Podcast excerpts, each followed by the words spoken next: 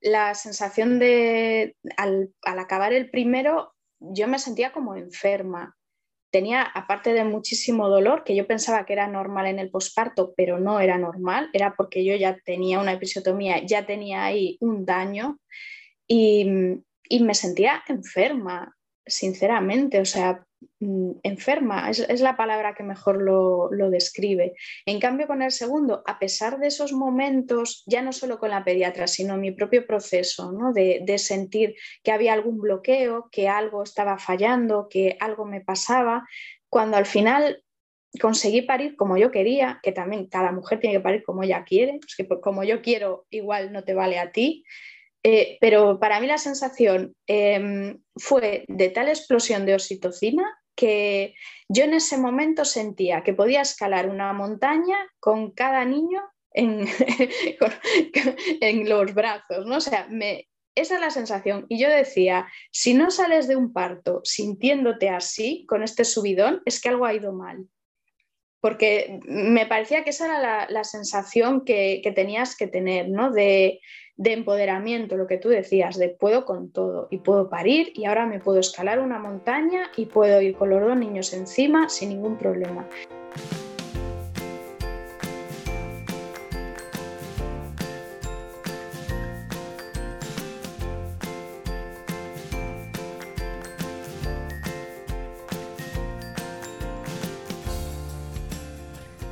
Bienvenida, esto es Planeta Parto, el podcast en el que hablo con mujeres sobre sus relatos de parto y la manera única en la que dieron a luz a sus bebés. Aquí vas a descubrir un mundo de relatos positivos y empoderadores sobre el parto. Yo soy tu anfitriona Isabel Anthony, médico de formación, emprendedora, mamá de tres niños y activista a favor del parto respetado. Acompáñame cada semana y escucha relatos emocionantes, conmovedores e informativos que te ayudarán a conocer y vivir el parto de otra manera.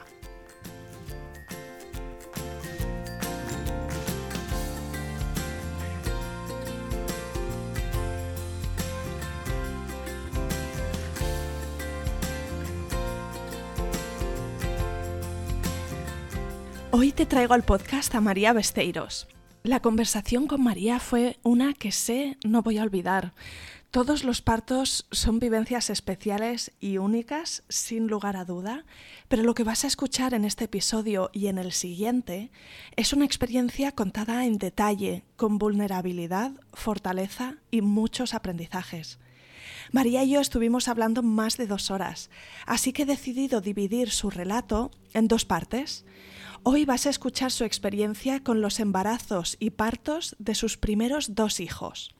En primer lugar, una experiencia traumática en la que básicamente le robaron todo protagonismo.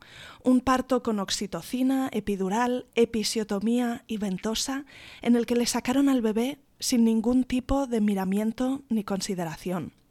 Su recuperación obviamente no fue fácil ni física ni emocionalmente. María es madre de cuatro hijos y esa primera experiencia evidentemente marcaría profundamente las siguientes. No te hago esperar más. Aquí tienes la parte 1 del relato de parto de María Besteiros. Empezamos.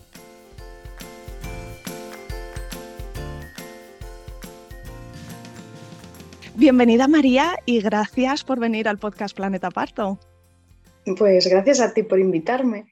Vamos a empezar conociéndote un poquito mejor, si te parece. Cuéntanos de dónde eres, dónde vives, a qué te dedicas pues mira, eh, yo soy de Vigo, eh, ahora vivo en Ayariz desde hace unos años y soy filóloga, también soy ATV veterinaria, que es como enfermera veterinaria, y pues trabajo, eh, soy autónoma y trabajo pues redactando contenido para distintas páginas web, corrigiendo temarios para cursos, oposiciones, redactando cuestionarios y además escribo tengo bueno, varios poemarios publicados y en internet pues también tengo eh, pues varias páginas con, textos y muchos pues también sobre, sobre la maternidad.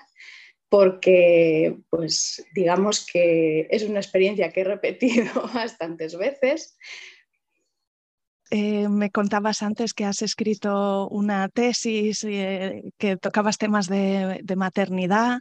Me gustaría mucho enlazar a todas estas webs, ¿no? tus poemas, los textos que hayas escrito en relación a, esta temática, así que después me pasas los enlaces y los pondré en las notas del episodio. Y si te parece, vamos a empezar tu relato por el principio. No sé si tú siempre habías querido ser madre o cómo fue ese camino hacia la formación de una familia? Pues la verdad es que de pequeña sí, que, siempre tenía como esas ganas y además pues eh, siempre pensaba no en tener solo un bebé, sino pues digamos una familia numerosa. O sea, yo como tres más o menos era el número así que barajaba. Lo que pasa que después con los años es como que mm, perdí ese, deseo maternal. De hecho, incluso mm, decía que, no era para mí, que no, me parecía el mundo un sitio mm, al que traer más bebés. ¿no? Pero de repente, pues ya casi con 30 años, mm, se me despertó el instinto maternal y, pues en cuanto tuve la primera oportunidad, que fue cuando conocí al padre de mis hijos, pues él también estaba en un momento que tenía ganas de, ser padre y entonces pues fue súper rápido. En, cuestión de tres meses yo ya estaba embarazada del primero. Y, ya enseguida, pues porque se llevan solo 16 meses, o sea, ya enseguida tuvimos el segundo, dos años después eh, la niña y dos años después el, pequeño. Maravilloso. Bueno, vamos a empezar por el primero. Dices que te quedaste embarazada a los tres meses ¿no? de empezar esta relación. Cuéntame cómo descubriste que estabas embarazada te lo voy a contar, pero es de estas cosas que te dicen que, es imposible. Eh, yo noté el momento exacto de la fecundación. Yo noté la fecundación y a partir del día siguiente, cuando es que ni siquiera se ha implantado nada, yo empecé a tener síntomas. Empecé a tener unos cambios de humor, esa inestabilidad emocional, empecé a notar, pues eh, notaba frío, notaba calor, empecé a notar una serie de síntomas eh, que ya terminaron eh, cinco días después con la línea alba. Y yo decía, es imposible, esto tiene que ser psicológico, no puedo tener la línea alba a los cinco días, que es que no debe estar ni implantado. Para las mamás que nos escuchan, que quizá no, sepan qué es la línea alba, eh, dinos lo que es.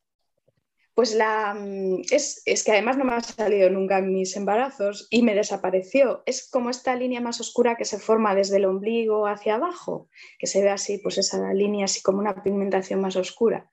Y, no sale a los cinco días de quedarte embarazada. Por eso yo decía, es psicológico, pues esto es que tengo ganas y me estoy yo sugestionando. Y entonces, bueno, hablé con una enfermera que conocía y me dijo, bueno, mm, toma este test y te lo haces cuando tú calcules más o menos los 10 mm, días desde que tú dices que has notado la, la, fecundación, que ya te puede dar positivo. Vale. Y en aquel momento yo vivía en, un sitio y el padre de los niños vivía en, otro. Estábamos separados a 300 kilómetros. Entonces él iba a llegar por la noche, pero yo no podía aguantar. Además, yo quería, tiene que ser con la primera orina de la mañana. Entonces me lo hice yo sola, retransmitiendo por teléfono el resultado. Y entonces se veía una línea súper tenue. Y claro, a mí me quedaba dudas. Digo, no, no debe ser. Entonces yo trabajaba en una clínica veterinaria y llego allí con el test, vosotros qué creéis, y me dicen, es positivo, porque es una línea, tenue, es positivo. Pero aún así yo no estaba convencida, no me lo podía creer y entonces me fui al ambulatorio al mediodía, al salir de trabajar, me repitieron el test y allí ya salió la, línea y ya pues me empezaron, recuerdo que me empezaron a hacer los volantes para la analítica, para la ecografía, tal, y entonces ponía gestación, tal, y yo decía, pero seguro, mira que lo estáis poniendo por escrito, de verdad, de verdad que sí, no me lo acababa de creer. Y, entonces me decían, sí, sí, que sí, que sí, que, sí que estás. Y, entonces, pues nada, ya pues, empecé a llamar a todo el mundo para contarles la noticia. O sea, yo no me esperé ni, ni por si acaso que podía ser. Oye, esa ilusión que, experimentaste, ¿no? Estabas muy ilusionada con la noticia. Y María, se me ocurre preguntarte también eh, eh, si tú previamente ya eres una persona con, mucha conexión con tu cuerpo, porque cuando hablas de esa seguridad eh, y de esa percepción de las sensaciones, ¿no? de la fecundación y, esa intuición de que estabas embarazada, ¿esto era algo normal o era algo que incluso a ti mm, te sorprendió? Em, la verdad que sí que siempre he tenido bastante, o sea, yo desde, desde el primer momento, desde la primera menstruación a los 12 años, eh, yo prácticamente todos los meses notaba también la ovulación. Yo me acuerdo que la primera vez que fui al ginecólogo fui con estos calendarios que había antes, pequeñitos de bolsillo, y tenía marcadas todos los días de menstruación, los días de ovulación en, en azul, todo súper controladísimo. El ginecólogo alucinó y, claro, después me he ido enterando que, hay muchas mujeres que no saben, no detectan cuando ovulan, mm, no tienen unos ciclos muy regulares. Y claro, sí que para mí sí que había esa, esa conexión. Lo que pasa que al principio era un poco una relación de amor-odio, porque yo tenía unas menstruaciones de ocho días, eran muy dolorosas. Entonces era como algo que no, me gustaba, y, poco a poco es como que he ido valorando el, ciclo y me ha ido gustando y ahora que veo cerca al final es como, no, por favor, no puede, no estoy preparada para que se vaya. Es el milagro de la vida, ¿verdad? Y en ese sentido las mujeres tenemos unos ciclos hormonales que, bueno, tienen sus luces y sus sombras. Y yo creo que también es así que con la maternidad empezamos a valorarlo porque ahí está la magia de la vida también. Mm, mm. Sí, sí, sí. Y, en realidad también es como que, conectas con, con, tu útero, que a mí me parece un órgano súper importante, que siempre se habla del cerebro, pero a ver, estamos en un patriarcado, no van a hablar del útero, ¿no? Pero el útero me parece súper importante porque es que el útero tiene memoria, eh, no sé, a mí eso es que mm, me da una conexión con mm, todas las mamíferas ya que, no sé, que, que sí que es algo que lo que tú dices, a partir de la maternidad y ver cómo, cómo trabaja, cómo es capaz de, de, hacer un bebé, de mantenerlo a salvo, de, no sé, de, estar ahí funcionando. Eh, la verdad que es como, sí, como que lo redescubres con, con la maternidad y lo, lo, valoras, por lo menos en mi caso, totalmente. Cuéntame cómo te encontrabas en ese primer embarazo. Inicialmente estabas súper ilusionada, lo compartiste con tu entorno. Mm, ¿Cómo te encontrabas físicamente? Pues em, al principio así como, pues esto fue en marzo, pues hasta mayo, más o menos bien, bastante bien. Sí que notaba los típicos antojos, pero más o menos bien. Y después a partir de mayo empecé a, pues con muchos mareos, muchas náuseas, muchos vómitos, perdí un montón de peso. Y entonces hubo ahí, pues como coincidió más o menos con el verano, que, que se, se, me hizo así un poco, un poco difícil, porque era cierto que tenía que parar muchas veces a, a tumbarme porque me mareaba, en el coche había que parar porque me mareaba y sí que fue así un poco complicado, pero después ya según fue avanzando el embarazo, yo tengo unos principios bastante malos, pero después al final mm, prácticamente no tengo ninguna molestia. O sea, yo estuve hasta el último día caminando una hora por el monte y pues dándole de comer a los perros y moviéndome perfectamente, ¿no? Pero sí que hubo ahí unos meses durillos. Cuéntame cómo fue el seguimiento del embarazo. Esa primera ecografía también es un momento de mucha ilusión, ¿verdad? Sí. Y, bueno, cuéntame cómo fueron las visitas y si las hiciste por la seguridad social o tenías en ese momento una mutua. Eh, ¿Cómo te atendieron?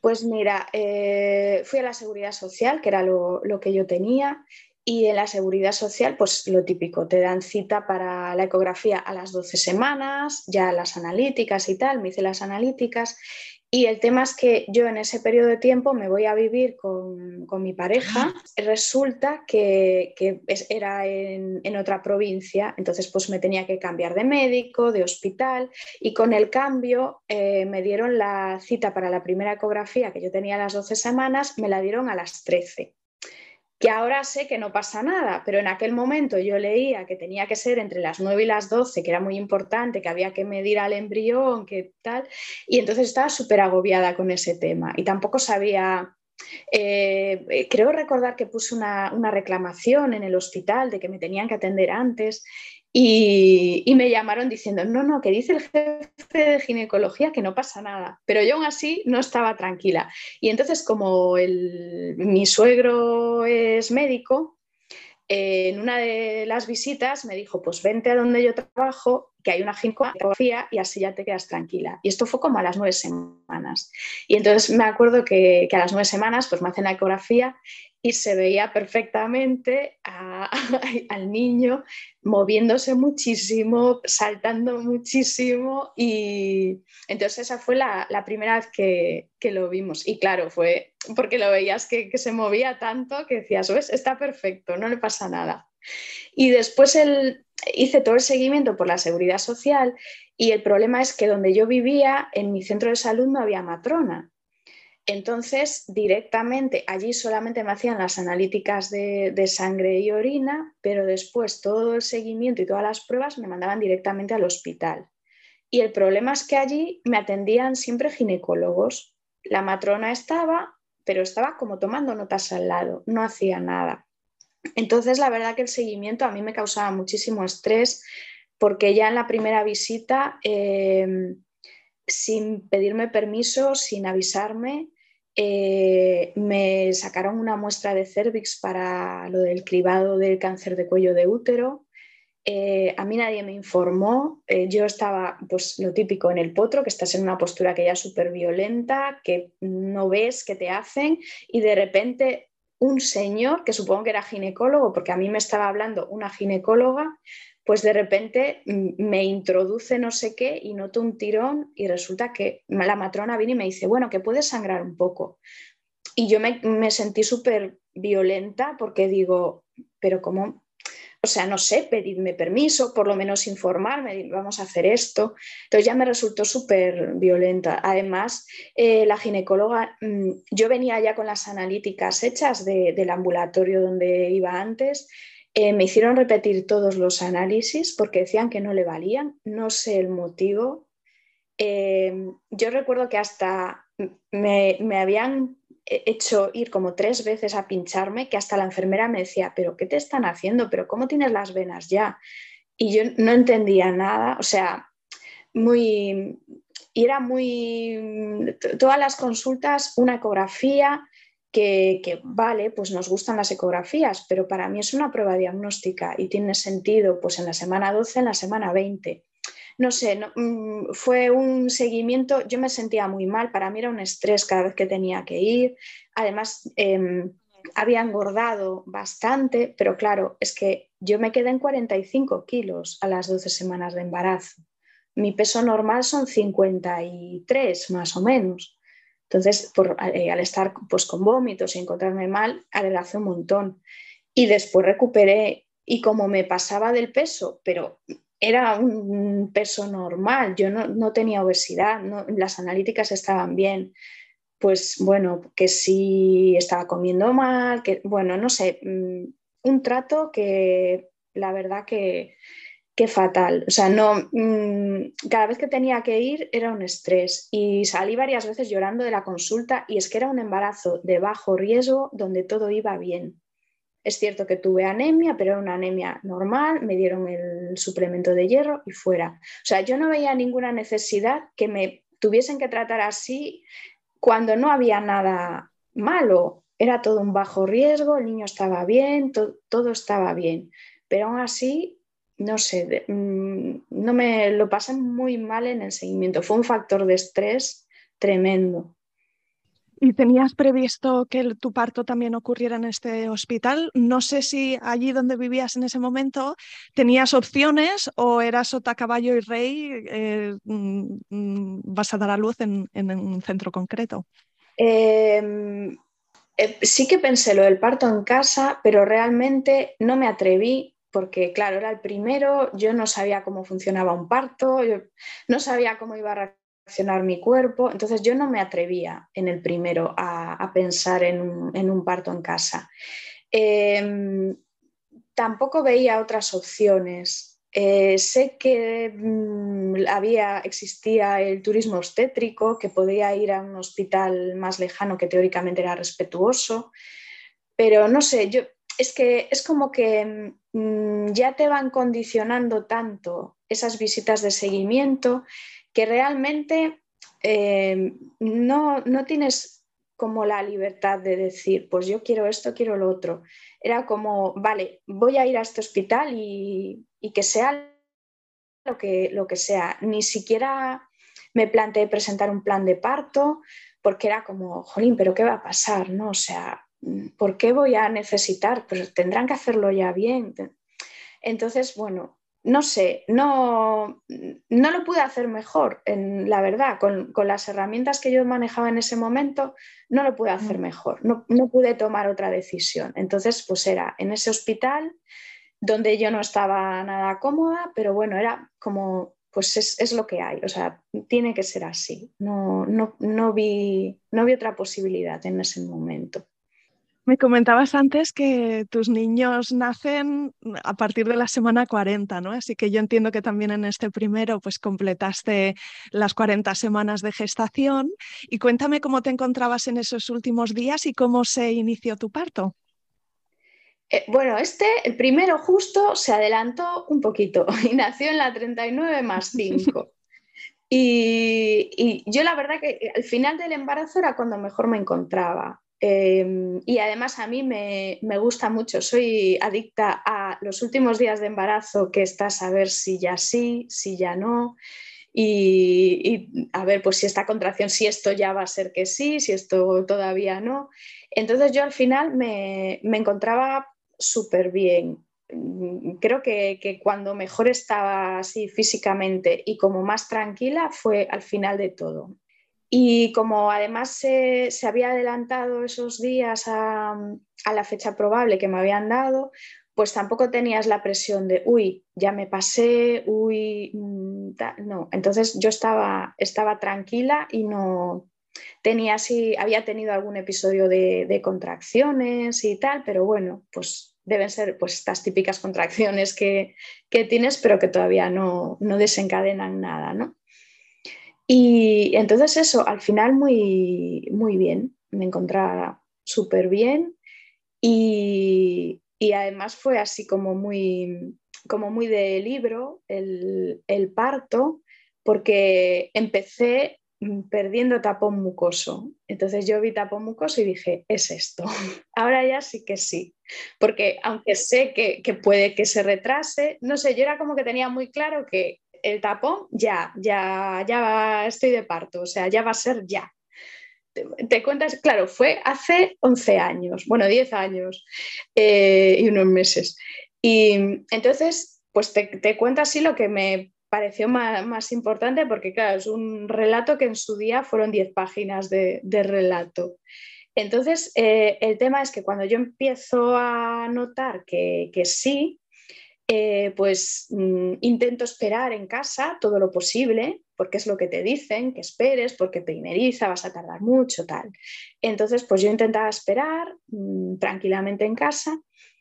Em, y hubo un momento en que las contracciones eran cada cinco minutos. Y como teníamos como media hora de camino al hospital, dije, pues cada cinco minutos será que ya, ya es. Además, yo notaba mucho dolor eh, que me molestaba eh, en el coche muchísimo. Yo iba sentada en el coche y estaba todo el tiempo, más despacio, más despacio, porque notaba muchísimo dolor que ahora sé que era en el cervix. En aquel momento yo no identifiqué dónde sentía el dolor. Supongo que sería, pues claro, pues estaba borrando, dilatando y al estar tensa, pues notaba dolor. Y cuando llego al hospital me monitorizan y no registran contracciones. y estoy de un centímetro. Y yo decía, pero si yo estoy teniendo contracciones, yo viendo los monitores, pero si estoy teniendo contracciones, ¿por qué no salen? Es imposible. Y mm, en vez de enviarme para casa, porque todavía no era, deciden dejarme ingresada, no sé por qué motivo. Entonces a mí me ingresan en planta y, claro, yo me veo como súper incómoda, tenía frío, eh, no sé, no, no estaba nada a gusto, tenía muchísimo dolor. Yo sabía que me podían dar analgesia antes de la epidural, entonces me la dieron, eh, fui aguantando unas horas y al final, esto fue a las 9 de la mañana, pues a la 1 de la tarde mm, estoy como de 4 centímetros, me bajan a paritorio y no sé por qué la matrona decide que me pueden poner la epidural. Me ponen la epidural y en una hora yo dilato hasta los 7 centímetros. Y ahí como que nos estancamos. Pero estaba todo bien, todo correcto. Entonces me ponen oxitocina. Todo esto sin avisar. Y yo, porque iba, me iba fijando en lo que me estaban poniendo, pero a mí nadie me explicaba nadie, nada, nadie me decía nada. Y simplemente lo que me decía la matrona era, tú confía en mí que, que ya verás cómo pares rápido. Y yo pensaba todo el tiempo, pero es que no, no quiero parir rápido, quiero parir bien pero era un poco situación como si estuviese en un dentista. O sea, esto no era, para mí, yo siempre le llamo el no parto, porque yo estaba allí con la epidural, no notaba absolutamente nada. Me iban, cada cierto tiempo llegaba una matrona, me hacía un tacto y me decía, ah, pues esto, ah, pues otro, pero nada. Y al final, a las 3 de la tarde, deciden que yo ya estoy en completa, pero que, que el niño no sale y entonces, pues que hay que ver qué pasa. Claro, todo esto tumbada, sin moverte durante horas, sin notar nada, con una oxitocina a chorro. Y, entonces viene la ginecóloga y dice, bueno, parece que hay una monitorización interna, aparte de la externa, sin que a mí nadie me dijese nada, sin que nadie me pidiese permiso, ni me informase, ni nada.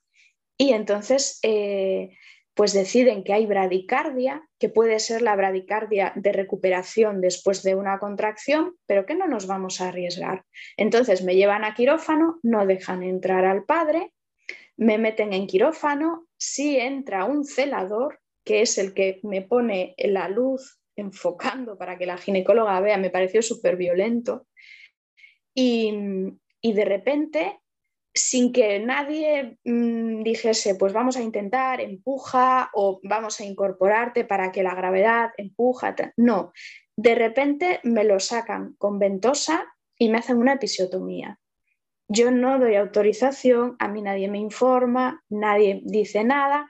En esto, mm, pues cogen al niño, se lo llevan como a limpiar, dejan entrar al padre. Yo era todo el tiempo, dadme al niño, dadme al niño, y ya lo agarro, empieza la lactancia y, bien, pero para mí fue tan traumático, tan traumático que a, los, a ver, que, a veces cuando se habla de violencia obstétrica eh, pensamos que es que nos insultan o que nos tratan mal. No necesariamente. Yo me sentí súper violentada y nadie, yo estoy convencida que la matrona quería ayudarme, que, que, intentaba hacer lo mejor posible. La ginecóloga también, que además me había hecho la ecografía en la semana 20 y, y era muy, muy simpática, muy maja. Pero hacen las cosas sin contar contigo, sin en ningún momento preguntarte, sin informarte, porque evidentemente yo era primeriza, yo no tenía ni idea, yo no les iba a decir, si a mí me dicen que me tienen que sacar al niño con ventosa y que me tienen que hacer una episiotomía, yo no les voy a decir que no, porque no lo sé, pero no, no te dan la oportunidad ni de informarte. Y claro, después cuando tú empiezas a buscar, porque tú te quedas mal, o sea, yo en mi caso me quedé muy tocada de, porque sentía que yo no había podido parir y no sabía qué había hecho mal, me sentía muy mal y con estrés postraumático, o sea, yo a los seis meses pasé por delante del hospital, empecé a hiperventilar, no podía entrar allí siquiera, o sea, horrible, tuve una infección en la episiotomía, estuve casi un mes con dolores tremendos, eh, tuvo que cerrar por segunda intención, estuve con tratamiento, yo no podía estar de pie con mi hijo en brazos, yo no podía llevarlo a pasear ni siquiera en el carrito porque no podía andar, no me podía sentar bien.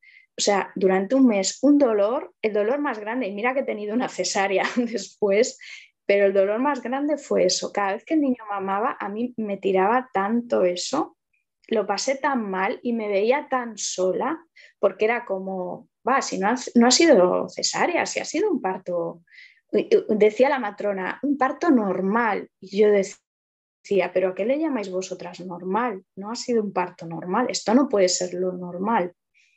Y entonces eso, o sea, fue, fue una experiencia tan, tan horrible y tan traumática que, que yo era como, tengo que, el siguiente lo tengo que hacer bien, no me, esto no me puede volver a pasar.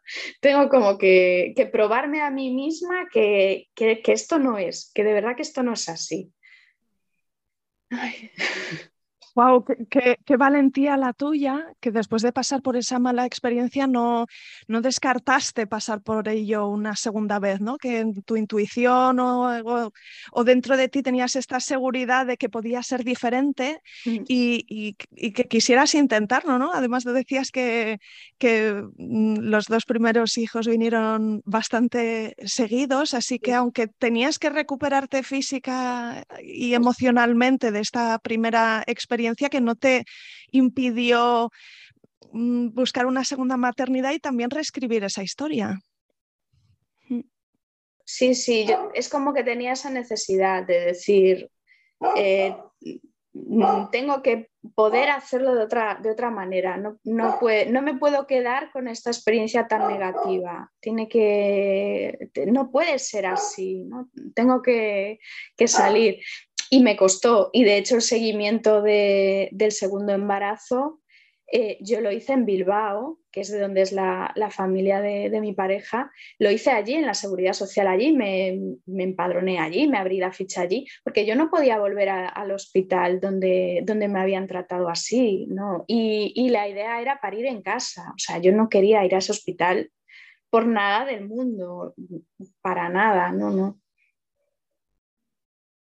Pues cuéntanos qué fue diferente en esta segunda ocasión, en el segundo embarazo y parto de, la primera vez. Ya nos has mencionado ¿no? que el seguimiento te lo hiciste en otro sitio, que tenías intención de hacerlo en casa, así que pues vamos a profundizar en esta segunda historia. Sí, pues Em, sí que yo conocí a una matrona eh, en Vigo que, se dedicaba a atender partos en casa, llevaba poco tiempo, porque yo había estado buscando la posibilidad de, hacerlo en Bilbao, eh, porque bueno, pues allí también con la familia, porque nosotros donde vivimos tenemos la familia más cercana a 100 kilómetros, entonces al tener otro niño, pues siempre se complicaba un poco porque tú no sabías en el parto pues si el, cuánto iba a durar, el, pequeño tenía un año y poco, entonces pues también necesitaba una atención.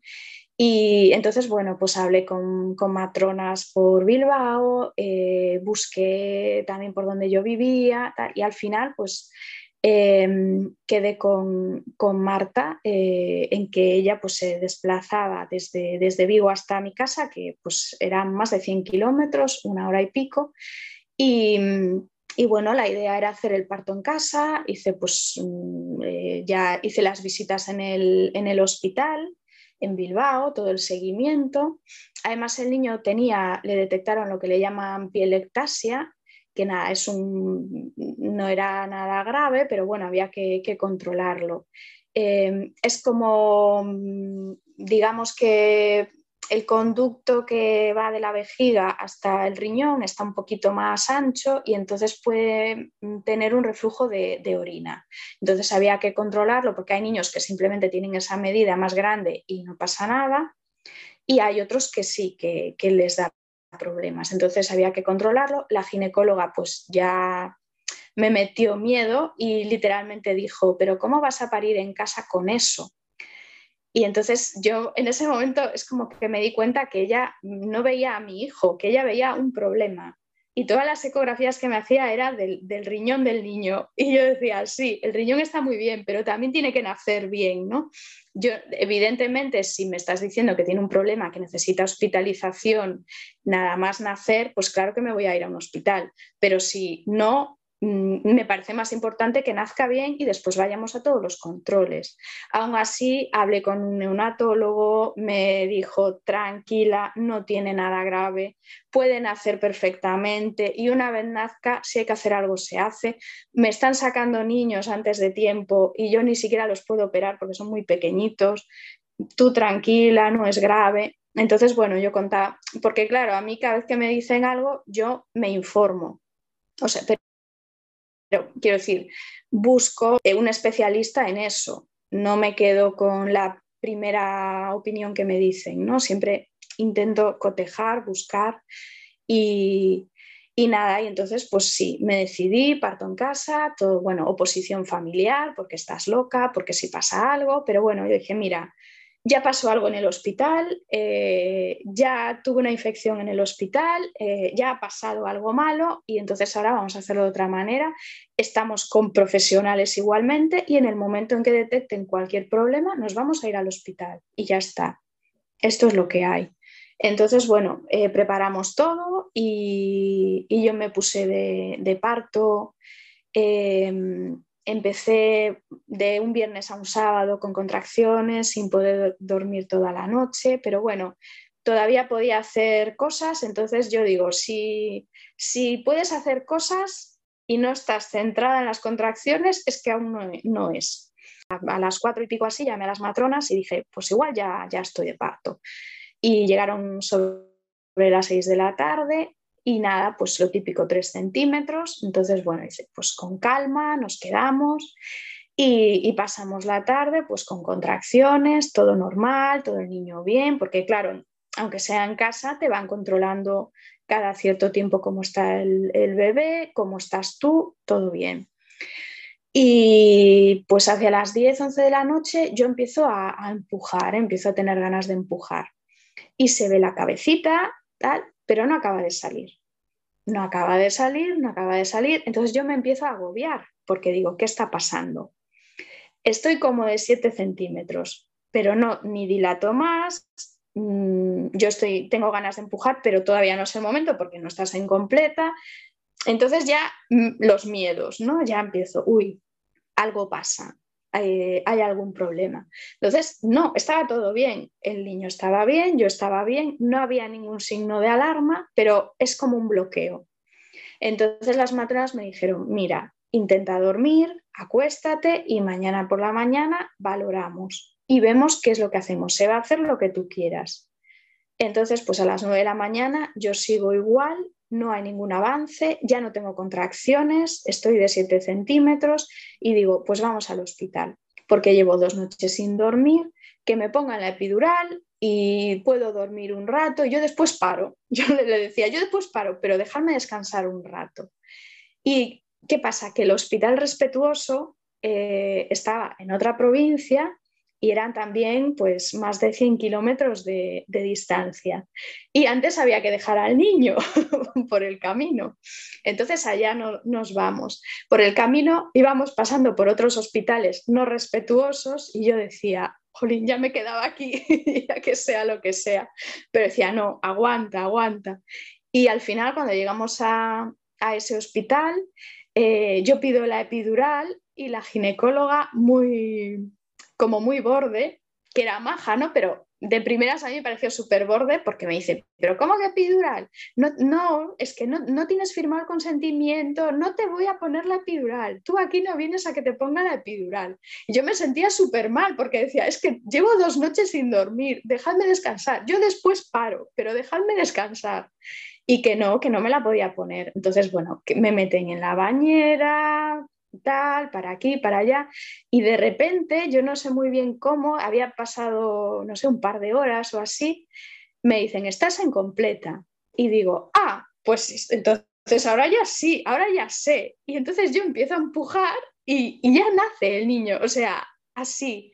Y claro, se partían de risa porque decía, o sea, tú que no podías, que la epidural, y ahora de repente en que te decimos que ya está, que estás en completa ya. Y yo, sí, sí, es que esto ya lo controlo. Mi miedo era que no acababa de, dilatar, pero una vez dilatada, yo esto ya fácil, sin problema.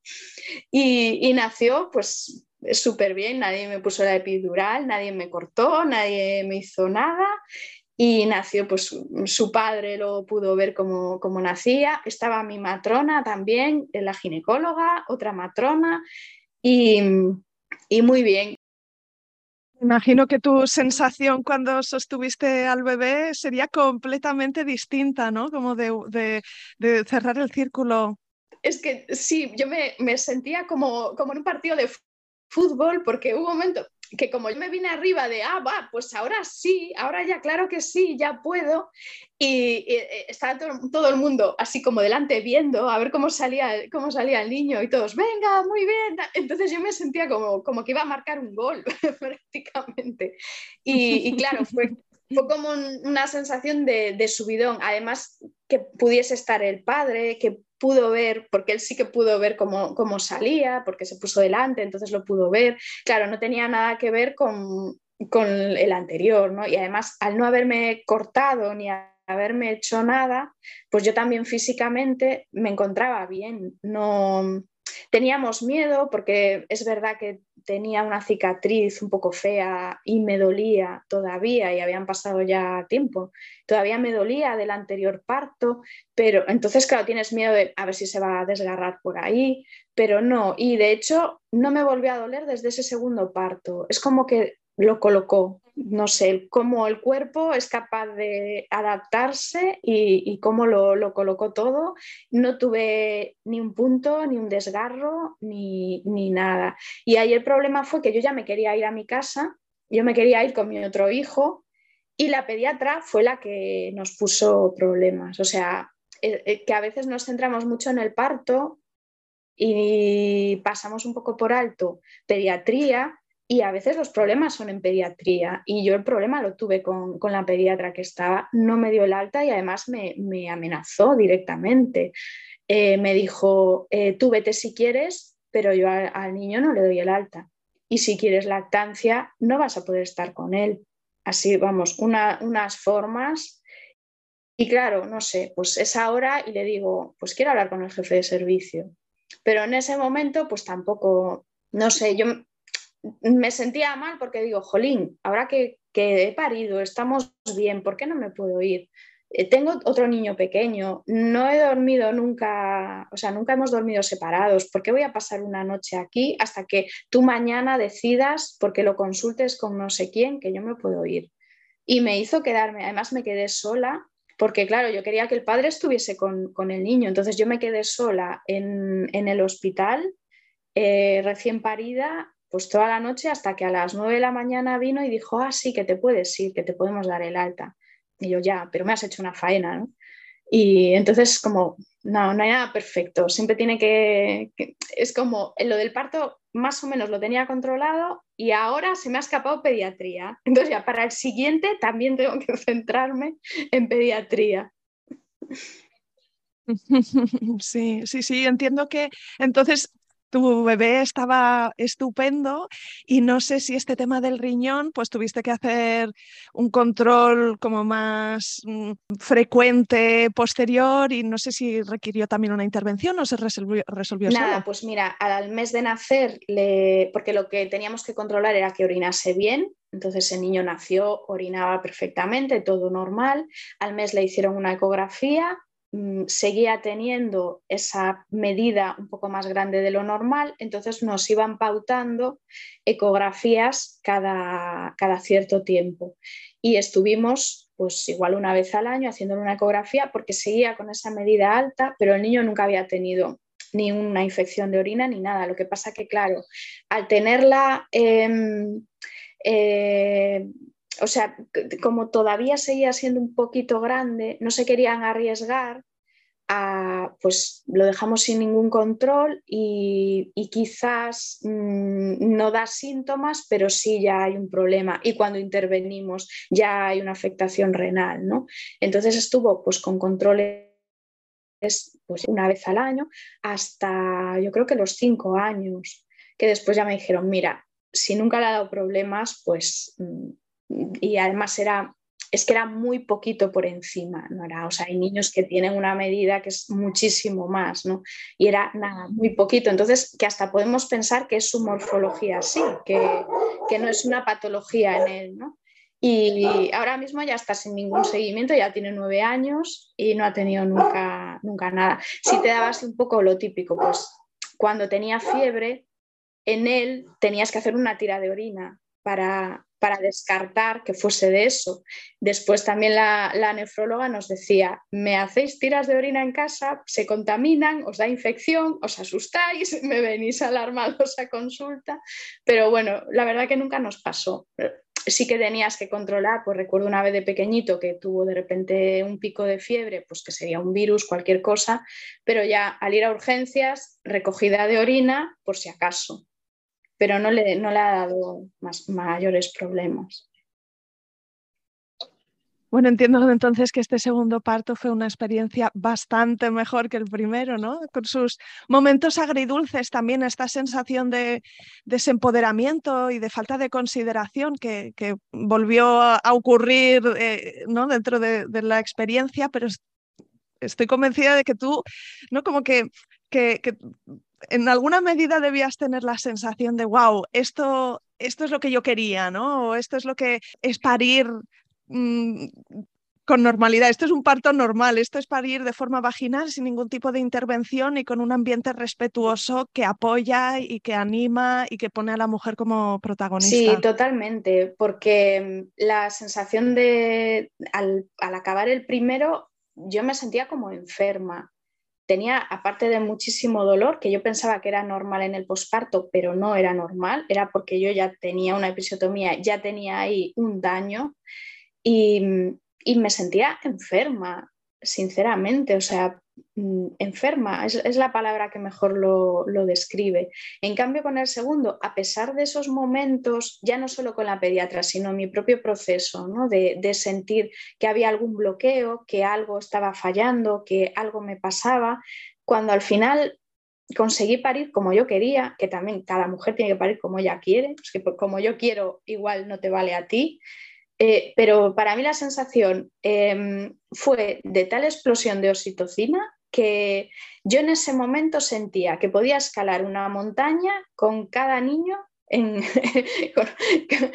los brazos, ¿no? O sea, esa es la sensación. Y yo decía, si no sales de un parto sintiéndote así, con este subidón, es que algo ha ido mal. Porque me parecía que esa era la, sensación que, que, tenías que tener, ¿no? De, de empoderamiento, lo que tú decías, de puedo con todo y puedo parir y ahora me puedo escalar una montaña y puedo ir con los dos niños encima sin ningún problema. Y esa era la, sensación que, a mí me parecía natural para, el proceso de parto, ¿no? Era, era esa que después pues puedas tener alguna molestia física, tal. Ya te digo que en mi caso, ¿no? Tuve una recuperación súper buena, no, o sea, ya de hacer vida normal perfectamente. Entonces, pero, pero claro, sí, es que era la noche y el día. Como, esto sí, así sí, esto sí es parir.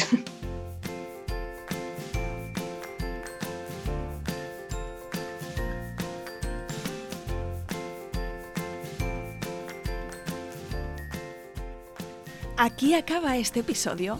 Si te ha gustado, no te olvides de suscribirte a Planeta Parto en Spotify, iTunes, Evox o Google Podcast para que puedas ver los nuevos episodios en tu lista de reproducción. Además, puedes ir atrás y encontrar una estupenda biblioteca de relatos de parto de todo tipo que espero te empoderen y te ayuden en tu propio camino. Será genial y te estoy muy agradecida si me dejas un comentario, porque eso ayuda también a que más mujeres encuentren y escuchen este programa, o simplemente puedes recomendarle el podcast a alguna amiga y me estarás echando un cable con el objetivo de ayudar a más madres a conocer y vivir el parto de otra manera. Cuídate mucho y nos vemos la semana que viene.